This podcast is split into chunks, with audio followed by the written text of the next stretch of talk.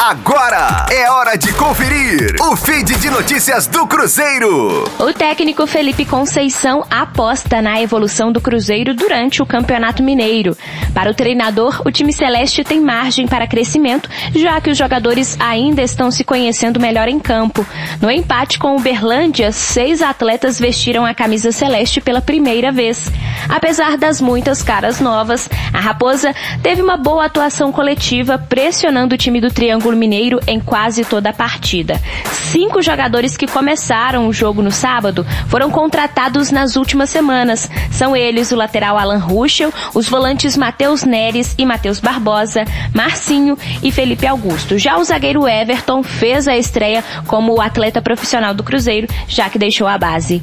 Rosane Meirelles com as informações do Cruzeiro na Rádio 5 Estrelas. Aí! Daqui a pouco tem mais notícias do Cruzeiro. Aqui, Rádio 5 Estrelas.